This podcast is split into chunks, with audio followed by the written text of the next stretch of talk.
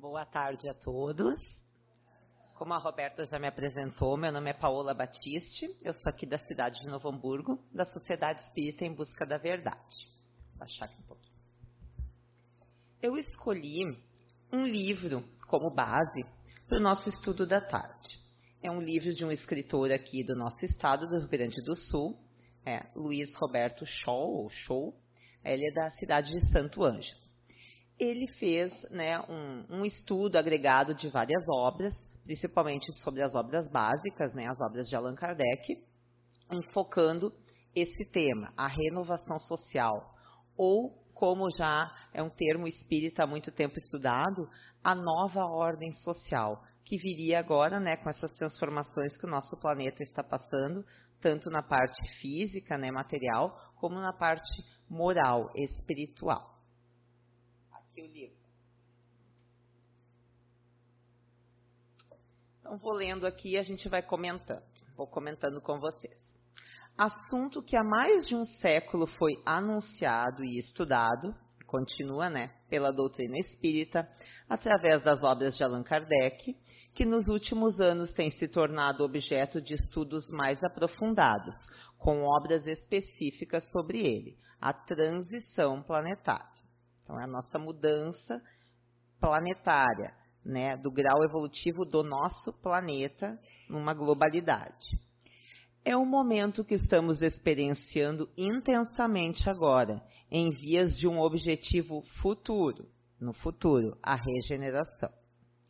Não há como negar que mudanças bruscas, intensas e rápidas estão ocorrendo em todos os aspectos da nossa vida.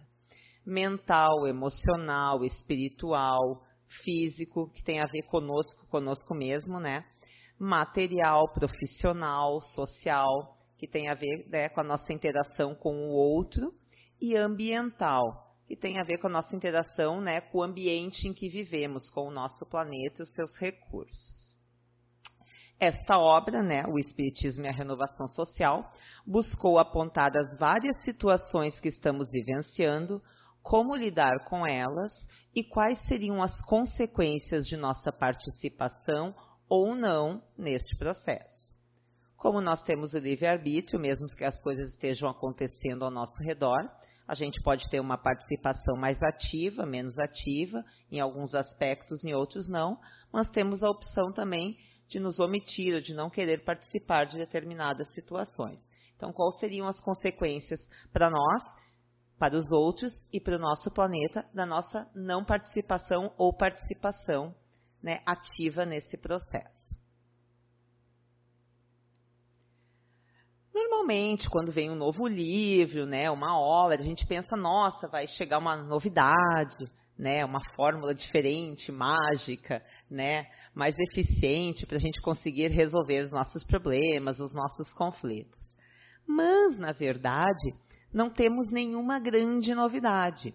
Talvez só um pouco mais né, aprofundado, de uma maneira um pouco mais direta, com alguns exemplos né, da nossa vida diária, mas não temos nenhuma novidade com relação né, às informações ou qual seria a fórmula ou fórmulas que precisamos né, para tornar o nosso mundo ou a nós um mundo melhor os ensinamentos de Jesus, que está na obra básica mais né, aprofundado, explicitado no Evangelho, segundo o Espiritismo, respeito e prática, não só respeito, mas sim a prática, das leis divinas ou naturais, que está no Livro dos Espíritos.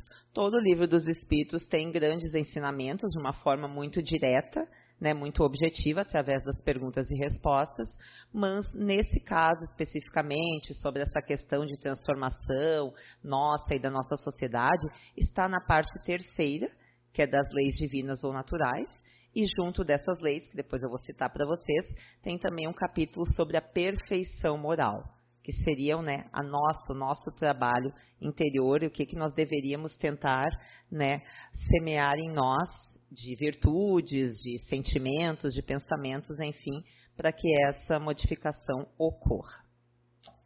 Então, vamos fazer o questionamento.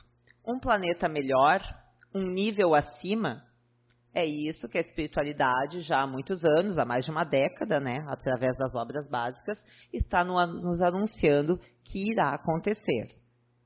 infelizmente ou felizmente, né, querendo nós ou não, alguns querendo participar ou não, essa modificação irá acontecer.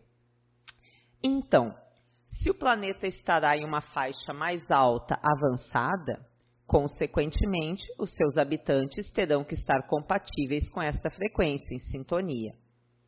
Então, né, se algo está subindo, para nós acompanharmos, nós teríamos que subir junto. Então, nós teríamos que acompanhar através né, das nossas mudanças, se a gente ainda não está, para que a gente suba junto com a frequência do nosso planeta. Em um planeta de regeneração, poderíamos dizer que os benefícios serão maiores, assim como as exigências. Né? A gente sabe né, que é nosso mundo material. Quando a gente quer uma coisa um pouco melhor, normalmente gera um esforço ou gera um valor um pouco acima a nós, né? um valor financeiro, podemos dizer assim. A gente quer comprar, receber algo melhor, a gente tem que pagar por isso, pagar um pouco mais ou ter um, um esforço maior. Isso aqui tem a ver com relação também aos nossos comportamentos, aos nossos posicionamentos. Vamos receber um planeta melhor, nós temos que também dar o nosso melhor para podermos ter espaço né, dentro desse planeta e podermos receber esses benefícios. Aqui coloquei uma citação evangélica, tem várias, né, de Jesus e de outras obras, né, basilares da nossa doutrina, falando sobre isso. A quem muito foi dado, muito será pedido. A quem muito foi confiado, muito será exigido. É no Evangelho de Lucas.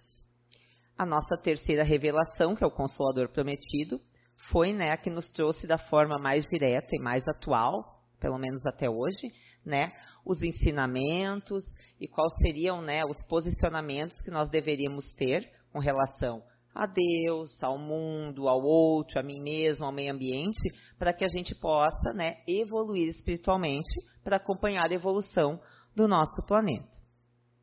Então, ó, estaremos, porque ainda não estamos, estamos em transição, ainda não estamos em regeneração, estaremos em condições de colocar em prática o bem porque na verdade nós já recebemos os ensinamentos necessários, né, através dos ensinamentos de Jesus, que foi a segunda revelação, e através da doutrina espírita e outras doutrinas que eu vou comentar aqui mais para frente também, até mais antigas, mas que também de uma outra forma ou dentro de outras né, religiosidades uh, de outros países, enfim, das suas culturas, também trouxeram uma mesma mensagem. Então, o que exatamente significa isso? Uma coisa muito interessante, um termo que o Roberto, Luiz Roberto, colocou aqui né, no livro, é sobre a caridade integral. Já há muitos anos atrás teve um livro, acho que é do Divaldo, que era o Homem Integral, né? Então falando sobre os vários aspectos que nós deveríamos desenvolver em nós. Então, na verdade, seria mais ou menos a mesma coisa. A gente tem muito assim aquela questão, ah, eu, eu faço a caridade num lugarzinho lá ou num certo aspecto. Ah, já é o suficiente, né? E ele fala que não. Como o nosso nível de exigência vai aumentar agora, para nós podermos estar compatíveis com esse planeta, também com benefícios maiores, nós precisamos uh, fazer ou praticar a caridade num nível mais global, maior, 360 graus. Então, não fazer o mal e fazer o bem. Não basta não fazer o mal. Isso o Evangelho já nos fala não se omitir perante o mal e perante o bem e buscar oportunidades de né, vetar o mal e buscar oportunidades de fazer o bem. Que a gente também quer que né, o bem venha, aliás, a oportunidade do bem venha bater na nossa porta, como um namorado novo, como um novo emprego, a gente quer que venha até nós, mas a gente precisa buscar também, faz parte da nossa evolução espiritual, nós irmos em busca do que nós não só desejamos, mas do que nós precisamos. Então é algo um pouco mais acima, que vai exigir um pouco mais de nós. Evitar, impedir, quando possível, que o outro pratique o mal, que é não se omitir, às vezes a gente está vendo que uma situação não está legal, que está indo para um caminho que não deveria ir, e a gente já vai falar de que maneira também a gente tentar evitar impedir esse mal, não é com violência, né, não é com agressividade, né? Mas que se a gente tiver uma oportunidade de interferir numa situação que vai, a princípio, pela nossa visão, vai dar em algo ruim, não positivo, que a gente interfira. Também é algo que a gente precisa fazer dentro da caridade. Isso também é caridade. Incentivá-lo, o outro, né? E ensiná-lo a praticar o bem. Às vezes a pessoa, dentro das vivências, das experiências dela, é a única maneira que ela sabe agir. Não é agir, é reagir. Quando ela recebe algo negativo, ela reage. E o reagir é re, é da mesma forma. Então ela recebeu agressividade, ela recebeu desprezo e violência, essa é a maneira que ela sabe para se defender. Então que a gente possa incentivar essa pessoa e ensinar a praticar o bem, vendo que quanto é bom praticar o bem que como ela vai se sentir melhor com isso. Né? Que como pagar, como dizer, né, o mal com o bem vai fazer com que ela se sinta melhor, vai ser melhor para ela. Então a gente precisa incentivar as pessoas. Às vezes a autoestima, a motivação da pessoa está muito baixa. Ela perdeu um pouco, né, aquela alegria de viver e caridade também, a gente tentar dar um pouquinho né, de força, de coragem para essa pessoa, de ânimo, para que ela se sinta importante, que alguém está vendo que ela está sofrendo e que quer estender a mão. Isso é muito legal. Então, através de uma conversa fraterna, e aqui, como eu digo, ó, quando possível, às vezes a gente vê que não está recebendo uma abertura, a pessoa tem o livre-arbítrio de não querer aceitar, a gente também não pode forçar a situação. Né? o estudo, principalmente do Livro dos Espíritos, ou às vezes dar de presente alguma outra obra de mensagens, né? Nós temos tantos livrinhos pequenininhos de mensagens que são um pouco mais simples, não seriam realmente um estudo, seria mais uma coisa assim, palavras, né, de ânimo, de autoajuda, que a gente pode presentear uma pessoa, né? E o exemplo que eu botei ali em letras maiúsculas. Pode ser que a pessoa veja, ai, ah, fulano, né, o fulano é agredido, o fulano é maltratado, mas ele sempre age, né, com aquela, digamos, resignação, né? Ele tenta perdoar. Ai, que bobo, né? Ele não está respondendo, está se deixando tratar assim. Mas vai ver a vida dessa pessoa. Ela tem uma vida tranquila. Ela é uma pessoa que tem um bom humor, uma pessoa serena, uma pessoa que mesmo recebendo o mal faz o bem. Será que é tão ruim assim a gente responder o mal com o bem?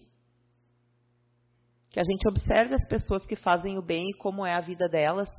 Será que isso não realmente não está dando resultado? Não é uma fórmula boa a gente fazer o bem? E aqui fala da caridade, então, com relação a mim mesmo, né? Eu tenho meu livre-arbítrio, mas eu realmente, ao analisar essas situações, que tem coisas que eu estou colocando em prática na minha vida que não estão me trazendo benefícios, que não estão me trazendo felicidade, que não estão me trazendo paz. Será que isso é legal eu continuar? Pode estar me trazendo benefícios financeiros ou benefícios uh, em posições sociais na sociedade, para os outros me admirarem, mas eu estou feliz? Isso está sendo bom para mim, né? Caridade para mim. Com relação ao outro, né, que é a que a gente mais conhece e que aqui a gente sempre fala e no Evangelho, o Livro dos Espíritos também fala que não tem a ver só, a gente não pode também entrar nos extremos, não é só a caridade moral, espiritual, é a caridade material também. Tem pessoas que naquele momento estão precisando da caridade material, mas também a maneira que a gente faz para doar, para não humilhar aquela pessoa né, para não se livrar da pessoa, que a gente faça com amor também, que daí ao mesmo tempo nós estaremos fazendo a caridade material, mas a caridade moral, tratando aquela pessoa com carinho, com respeito, como se ela fosse um ser humano como nós e que ela é, porque humanos nós temos corpos diferentes, mas espiritualmente nós somos iguais. E o planeta, que fala sobre os recursos naturais, vegetais, os animais. Nesse livro, ele também tem aqui um capítulo sobre três perguntas orientadoras com relação ao meio ambiente. E ele tirou esse material do jornalista e espírita, né, expositor, escritor espírita André Trigueiro, que ele é ecologista, que fez alguns livros sobre espiritismo e ecologia, que fala sobre essa questão também, né, da caridade, do amor aos recursos naturais. Querendo ou não, são obras de Deus. Poderíamos dizer que até a terra, o sol, o ar são nossos irmãos. Como Francisco de Assis dizia, né? Irmão Sol, irmão Lua, enfim, todas as criações de Deus são nossos irmãos, coabitam com nós o planeta e nós temos que ser humildes em admitir que sem os recursos naturais, vegetais e animais, só o ser humano nós não viveríamos. Nós não vivemos sem alimentos, sem água, sem ar, se não tem terra para plantar. Então, na verdade, nós dependemos desses recursos para viver. Então, não é só por amor, a gente também tem que ter aquele, né, aquela inteligência de saber que a gente precisa né, de todo esse contexto para manter a nossa vida bem em harmonia aqui nesse planeta. A sociedade atual. Que tipos de pessoas estão nelas? Estágios de crescimento. Para a gente poder tentar entrar em harmonia na sociedade, a gente tem que levar em consideração que existem várias pessoas com pontos de vistas diferentes. E aqui fala nesse livro eu nem vou ler aqui porque eu já sei mais ou menos de cor, para já li bastante para falar para vocês. Falo em três tipos de pessoas que existem com relação à visão espiritualista da vida, ou não. Que existem, né? São três tipos. As pessoas que têm a visão unicista, unicista é de uma vida só, materialista, que é só essa vida que a gente vive e acabou a vida, não há nada após. Então, a princípio, seriam aquelas que querem ter todo o prazer, todas as facilidades agora, não importando o que isso vai causar ao meio, até porque elas só têm até o final dessa vida para viver. E elas vão querer ser felizes, tirar vantagem, enfim. Essa é a primeira visão. Existe a segunda visão, que também é unicista, de uma vida só, mas espiritualista, que acredita que sim, que depois da morte do corpo existe uma alma, né, um espírito, não sei como, como essas outras religiões colocam, porque eu sempre tive né, a visão espírita, então também não tenho muito estudo com relação às outras. Mas que após né, a morte do corpo, essa alma vai para um único destino, né? O purgatório, o céu, o inferno, ou não sei qual é os termos, né? Que ainda existem na Igreja Católica e em algumas outras. Então, na verdade, essa alma tem um destino, mas é um destino eterno e final após a vida e temos a visão da reencarnação espírita, né? que é das existências anteriores e das próximas, então que nós vamos somando tantos conhecimentos como né, os nossos erros, né? Então, a gente está sempre num processo de evolução, desde sempre. A gente teve um início, mas a gente nunca vai ter um fim. Então, às vezes, para viver numa sociedade assim, são muitos choques de realidades. Então, cada um vai argumentar que está certo no seu posicionamento ou nas suas atitudes perante o que acredita. Então, essa é mais uma coisa que a gente precisa ter a caridade de tentar compreender e conviver com pessoas, né, com visões diferentes, porque elas têm direito, né, de pensar da maneira que elas julguem que seja o correto. E esses estágios de crescimento, eu só vou dar uma olhadinha aqui que eu marquei para falar bem certinho para vocês. Foi um rabino chamado Mark Gaffney. Eu vi que esses estágios do crescimento ele colocou uns nomes assim que pareciam meio índios, né, da Índia, mas não. Ele é um rabino, filósofo, estudioso uh, americano. Então, ele falou sobre que as pessoas estão em estágios de crescimento diferentes, digamos assim, graus evolutivos, podemos dizer, como dentro da doutrina espírita. Tem aqui um primeiro estágio, que eu não vou falar, que é logo no início, né, pra, que fala assim que a, para a alma imortal, né, traduz-se como a fase egóica do ser, colocando-se como centro do universo. Ainda tem algumas pessoas que vivem só em torno de si, de si, de si. Mas, com esse processo que nós estamos passando de transição, essas pessoas estão sendo obrigadas a olhar para fora. Através da pandemia, através de várias outras coisas que já tinham acontecido antes, não está mais dando para ficar só no nosso cantinho. Né? A gente está tendo que conviver com os outros, com relação aos outros, e buscar fora de si as soluções, as, as respostas para os nossos questionamentos. Então, eu acredito que nesse momento é uma minoria de de seres espirituais né, aqui na Terra que estejam nesse estágio. Já o segundo estágio de crescimento se chama Ruach. Acho que fala assim. Aí fala que no olhar da evolução espiritual reflete-se como despertar espiritual. Há uma inquietude de identificar-se como um ser imortal, como filho de Deus, mas com muitos interesses antagônicos ligados à materialidade. Então é aquela fase que a pessoa sente que só essa coisa material não está mais sendo suficiente. E ela começa a se questionar, começa a se perguntar, mas o materialismo ainda está muito forte dentro dela. Então ela entra em conflito. Isso tem muitas pessoas que estão passando por isso, que a gente sabe, ouve que a gente tem que uh, ter cuidado, ter atenção com a nossa parte emocional, espiritual, psicológica. Mas a pessoa está lá com os boletos para pagar, e é isso, eu quero trocar de carro, e fulano está reformando, está com uma casa mais bonita que a minha. Então, a gente tem muito esse apelo né, da sociedade, em especial depois né, das redes sociais, que a gente fica sabendo de tudo que todo mundo está vivendo, reality shows, então a gente vê pessoas em posições assim, nossa, né, uh, super acima no, no quesito material, e isso né, deixa a gente em choque, né, quando a gente ainda tem essa, essa questão da materialidade muito forte.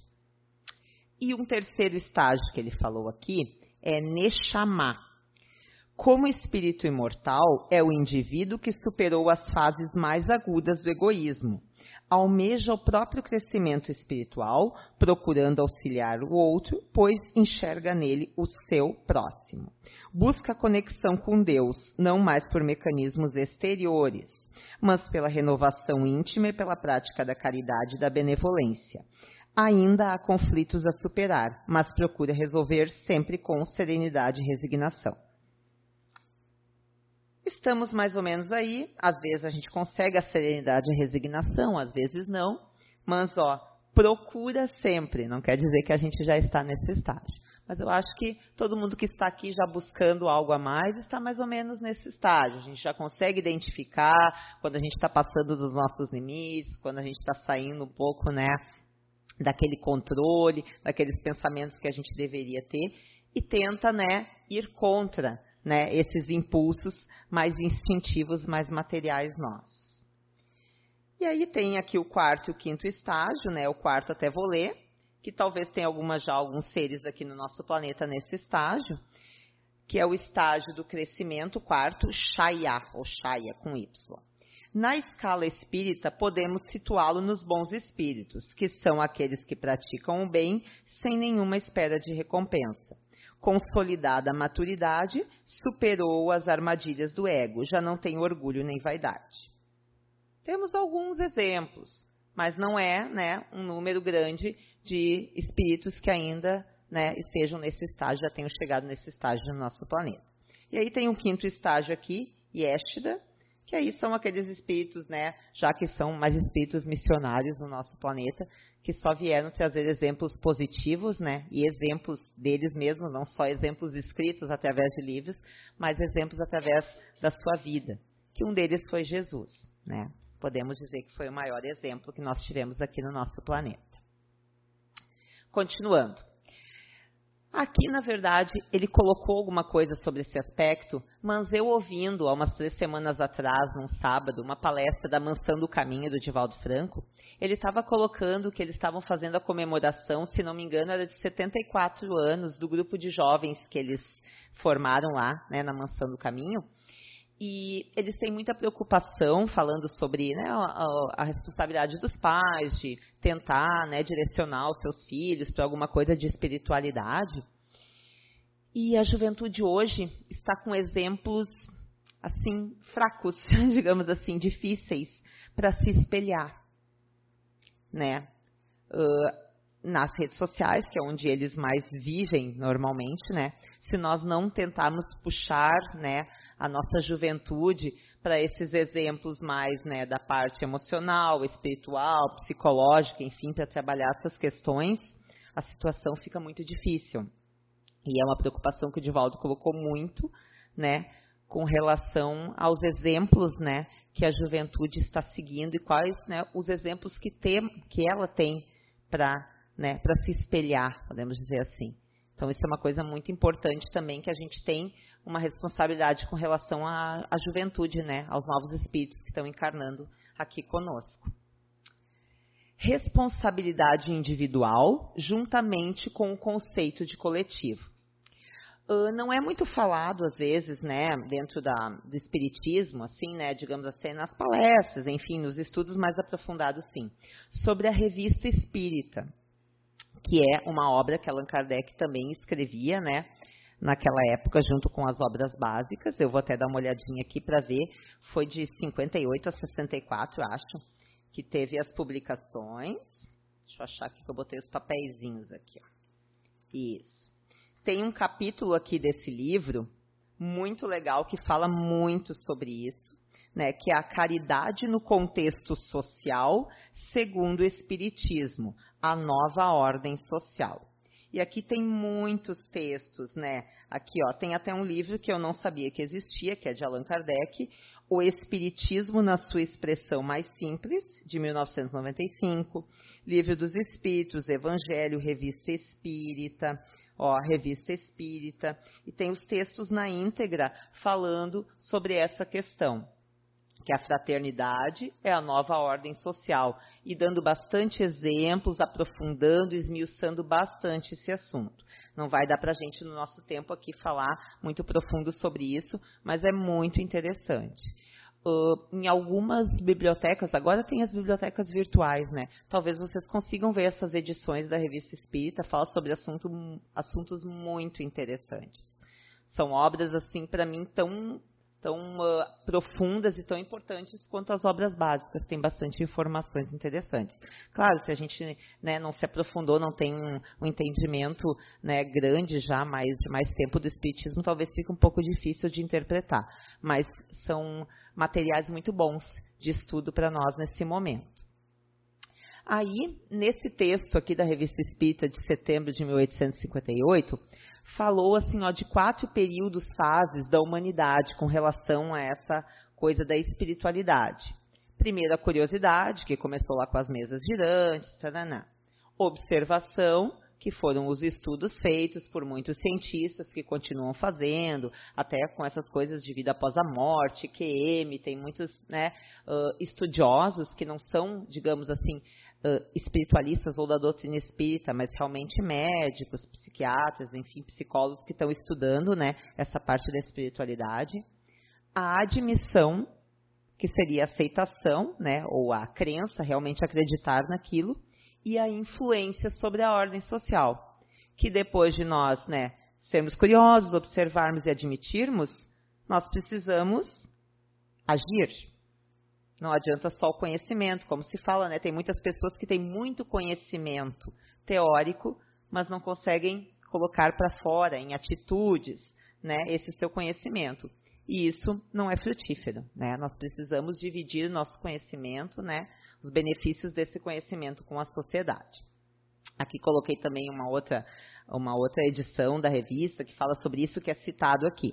Então, se vocês quiserem procurar na internet, né, exemplares de revista espírita, Allan Kardec, vocês vão achar bastante coisa interessante para estudar, para ler.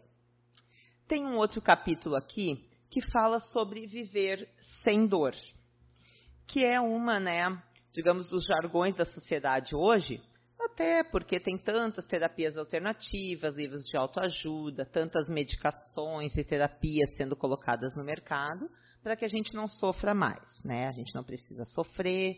Veio assim, ó, uma época bem no início do espiritismo que era muito colocado que para evoluir, para melhorar, você precisa sofrer.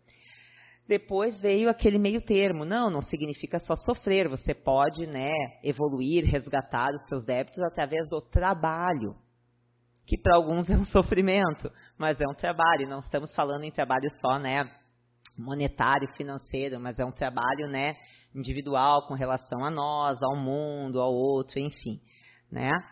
Mas o ser humano, por natureza, ele tem esse instinto. Isso aqui o Haroldo Dutra Dias fala bastante também na, nos trabalhos dele, principalmente que agora ele está fazendo um trabalho chamado Odisseia, que é fora da parte espírita, já que ele está fazendo uma faculdade de psicologia, ele fez uma especialização em neurociências, então ele também está falando bastante sobre isso. Eu gosto muito também desse canal dele que se chama Odisseia, é bem legal, gente, se vocês quiserem olhar. tem no, no YouTube aberto, é super legal. E aí ele fala assim, ó, que o instinto do ser humano é buscar o prazer e fugir do sofrimento. É ficar bem. A gente sempre quer ficar bem. Né? Só que às vezes essa atitude não nos traz evolução. E a gente sabe disso. Para a gente ganhar nosso dinheiro no final do mês, a gente tem que trabalhar. Né? Então seria mais ou menos isso.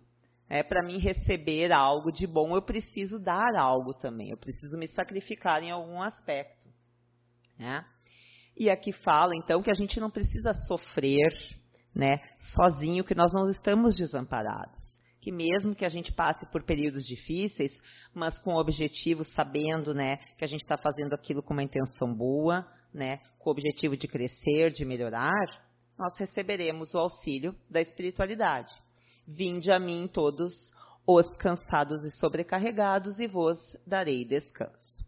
Né, Jesus coloca várias né, dessas citações no Evangelho, nos dando aquela esperança de que nós não estamos sozinhos, que basta nós querermos, né, pedir obtereis, ajuda que o céu te ajudará, que nós sempre receberemos a força, a coragem, né, e tudo mais que a gente precisar para conseguir realizar essa nossa tarefa. Fala também mais uma vez que a gente já sabe há muito tempo sobre aquelas asas, né? Nossa, tem a do amor e a da materialidade, mas a asa, né, da parte material e da parte espiritual que está desequilibrada. O nosso planeta, nos últimos anos, teve grandes e continua tendo avanços científicos, tecnológicos, enfim, né, de toda essa parte da informática, por exemplo, agora praticamente a gente não precisa mais fazer nada, né? Tudo tem algum aplicativo que faça para você. Tem até um que apita lá a hora que você tem que tomar água, a hora que você tem que fazer isso, lembrando você para aquilo. Então, assim, ó, as facilidades, o, o ajuste, a ajuda, né? É muito grande dessa parte tecnológica.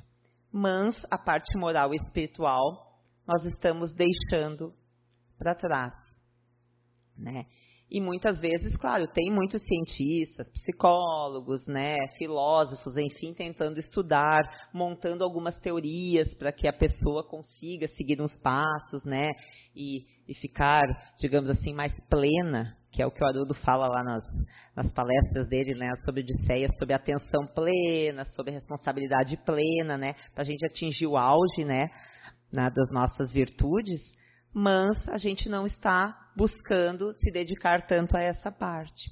A gente está, né, se desfazendo ou se desinteressando por essa parte, prestando mais atenção ali, ó, no prazer, no que é bom para agora, né, do que é bom no futuro.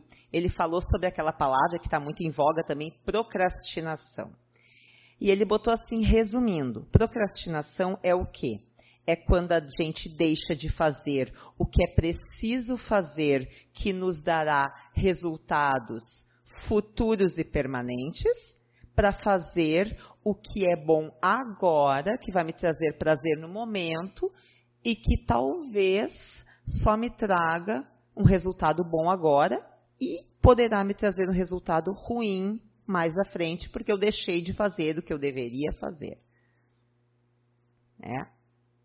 É meio complicado assim, mas é resumindo é isso aí. Então a gente tem que pensar nisso aí, estudar os termos, né, e ver o que, que eles realmente significam e tentar encaixar na nossa vida. Então, né, os estudos das obras básicas, aqui nesse livro ele cita muito o livro dos Espíritos, Evangelho segundo o Espiritismo, a Gênese, obras póstumas, que tem aqueles textos da geração nova, é, que fala que não chegarão, né, que não está próximo o tempo, que os tempos são chegados. O momento da mudança chegou.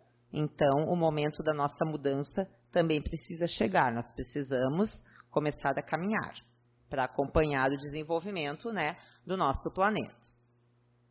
Aqui no livro ele citou o psicólogo Marshall Rosenberg, que é, digamos, o criador né, da terapia, né, da comunicação não violenta. Eu não sei se foi na última vez que eu vim aqui ou na anterior, eu falei sobre essa comunicação não violenta, que nós temos um outro autor aqui, do, eu acho que é do Rio Grande do Sul, o Vinícius Lousada, né? Que ele fez o livro, né? Escreveu o livro, fez Linguagem do Coração e que ele fala bastante sobre essa comunicação não violenta, né? Que é embasada em Gandhi na sua teoria. É. Aqui também eu já coloquei o meu grifozinho, porque eu até como eu comentei com vocês antes, desde pequeno meus pais já começaram a frequentar a doutrina espírita. Então assim, eu algumas vezes fui na igreja com a minha avó, né, na igreja católica, vi uma missa, alguma coisa assim. Mas eu nunca me interessei em me aprofundar no estudo ou me afastar da doutrina espírita, porque ela sempre respondeu todos os meus questionamentos, me fez sentir bem, então eu nunca tive necessidade de buscar outra coisa. Mas agora lendo aqui, pesquisando, eu vi o quão interessante que é o trabalho de Gandhi. Talvez por isso que ele seja também um nome, né, tão famoso nos nossos tempos, né, até hoje, um exemplo, né, de paz, de não violência, né, que foi a grande mensagem que ele veio trazer. Então, até aqui fala, ó, que no dia 2 do 10 é o dia da paz, que é o dia do aniversário de Gandhi. E ele fala muito sobre a teoria da amorosidade, que nós podemos combater, né, o que a gente acha que é ruim, ou as guerras, no caso dele, mas sem violência, pacificamente, com amorosidade. E aqui no livro explica bem certinho o que, que quer dizer esse termo amorosidade. Vou deixar para vocês pesquisarem, porque também senão a gente não vai conseguir falar sobre todos os assuntos hoje, né? Mas é muito interessante também essas teorias da comunicação não violenta, ela dá os passos para a gente, a gente consegue identificar na nossa vida, nos nossos relacionamentos, né? Onde isso a gente conseguiria encaixar, onde a gente não está conseguindo acertar, né? Nas nossas atitudes, nos nossos posicionamentos. E Jesus, num dos evangelhos também de Lucas, veio nos falar: Supondes que vim para dar a paz à terra? Não, eu vos digo, mas antes a divisão porque vai falar em, ali em amorosidade, que não é aquela questão que a gente diz até meia piegas, ah, que você tem que ser amoroso, a pessoa está fazendo gato e sapato, está fazendo um monte de coisa lá que não é legal, não, vamos perdoar. Não, a gente tem que ter uma atitude de firmeza, mas com amorosidade. É uma maneira diferente de você resolver a situação, de você interferir naquilo, fazendo a caridade, que a gente falou lá na frente, que é impedir também que o mal se faça, mas de uma maneira amorosa. Aqui fala também sobre um livro que eu já tinha ouvido falar, Encantador de Vidas, sobre um homem que domava, que, teve, que criou, digamos, uma nova técnica para domar os cavalos, que antigamente, ainda hoje, as pessoas domam os cavalos de maneira bem violenta. Não sei se alguém já, já ouviu falar, já teve contato com esse tipo de, de situação, né? E esse moço, ele se chama Monte Roberts. Ele tinha um pai que era muito agressivo, né, que batia nele, que tratava ele com muita violência desde sempre. E o pai também era domador de cavalos. E ele não queria isso mais nem para ele, nem para o mundo, nem para os animais. E ele buscou uma técnica, né, que ele chama método join up, né? Que aqui no caso seria sobre o cavalo, né? Um momento mágico em que o homem e o cavalo se unem numa relação de confiança e parceria, após estabelecer uma comunicação que cria uma ponte entre duas espécies aparentemente tão distintas. Então ele queria, de alguma forma, conseguir mudar essa relação de violência das pessoas, né, e dos animais, para algo bom, porque ele sentiu na pele o quão ruim era né, ser tratado com violência que as pessoas, para conseguir as coisas, normalmente usam, usavam da violência. Então, ele deixou aqui algumas lições que eu vou ler rapidinho para vocês. Respeitem os animais e respeitem a si próprios. Cuidem da sua saúde. Espero que mais pessoas adotem meu objetivo de vida, que é tornar o mundo um lugar melhor do que encontrei para os animais e para as pessoas também. E a suprema lição da não violência acredito, achei muito, muito legal isso aqui. Acredito que ninguém tem o direito de dizer, você tem que fazer isso, senão eu vou machucá-lo, a nenhuma criatura, seja ela um animal, seja ela outro ser humano. Muito bonito também, esse livro deve ser muito legal, muito bonito para quem quiser procurar, né, Encantador de Vidas. Aqui fala também sobre né, os ensinamentos do neto de Mahatma Gandhi, Arun Gandhi, também ele tem algumas teorias aqui, né? Cinco pilares da não violência. Aqui tem bem especificado cada um explicado, tá? Mas eu só vou ler para vocês. Respeito, compreensão, aceitação, apreciação e compaixão. Nesse livro também tem tudo explicado. Uma leitura muito interessante.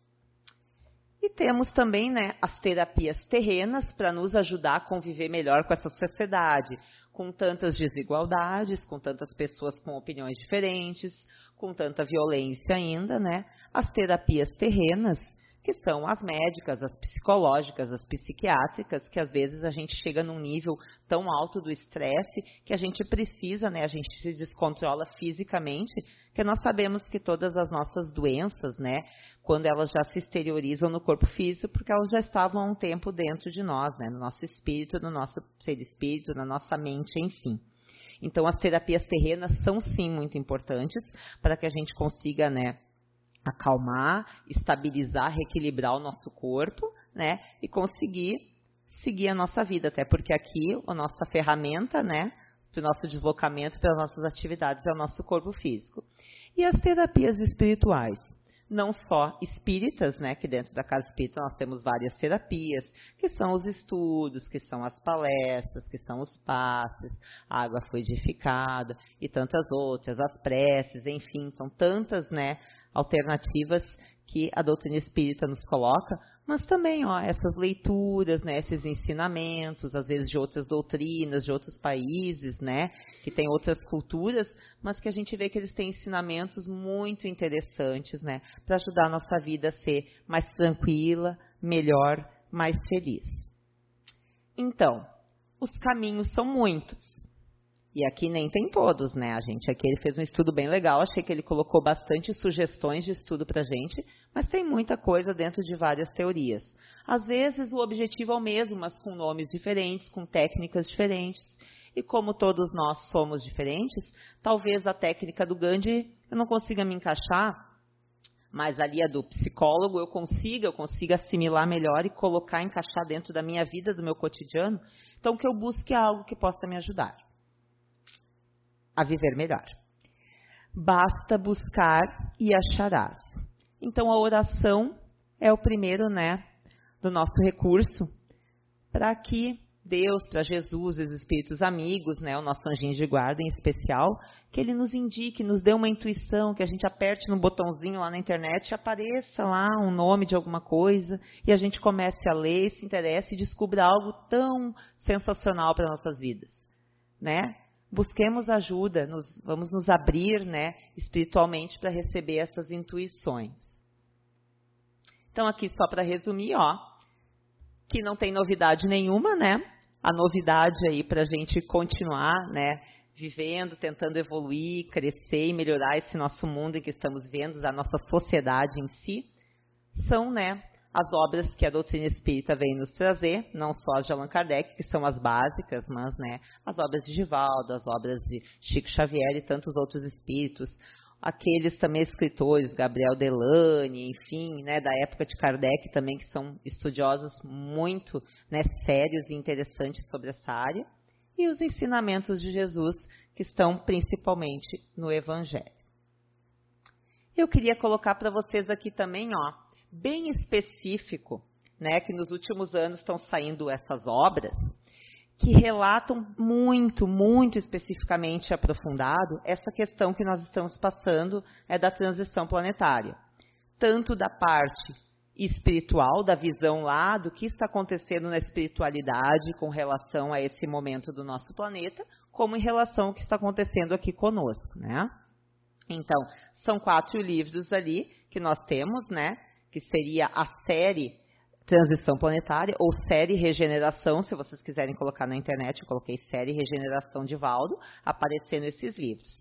E nessa quinta-feira, coincidentemente, ó, eu fui ouvir né, o, a palestra da Mansão do Caminho, e o Divaldo, né, o, o Mário Sérgio, acho que é o moço lá que ajuda ele, já divulgou a pré-venda do novo livro que já saiu, né, da benfeitora Joana de Ângelos por Divaldo, que é o Mundo Regenerado. Então aqui, né, não vamos se empolgar, isso aqui é o que vai ser, né? É para a gente ler e ver quão maravilhoso vai ser e a gente se esforçar para tentar, né, fazer o nosso máximo para chegar lá. Então, na verdade, eu acho que isso aqui só é pré-venda, deve ser por encomenda ou pela internet. Esse livro ainda nem está à disposição, né, fisicamente para nós. Mas então a gente ganhou tanto material aqui para estudar, tem tempo ainda até chegar o livro, a gente já ter lido mais alguma coisa.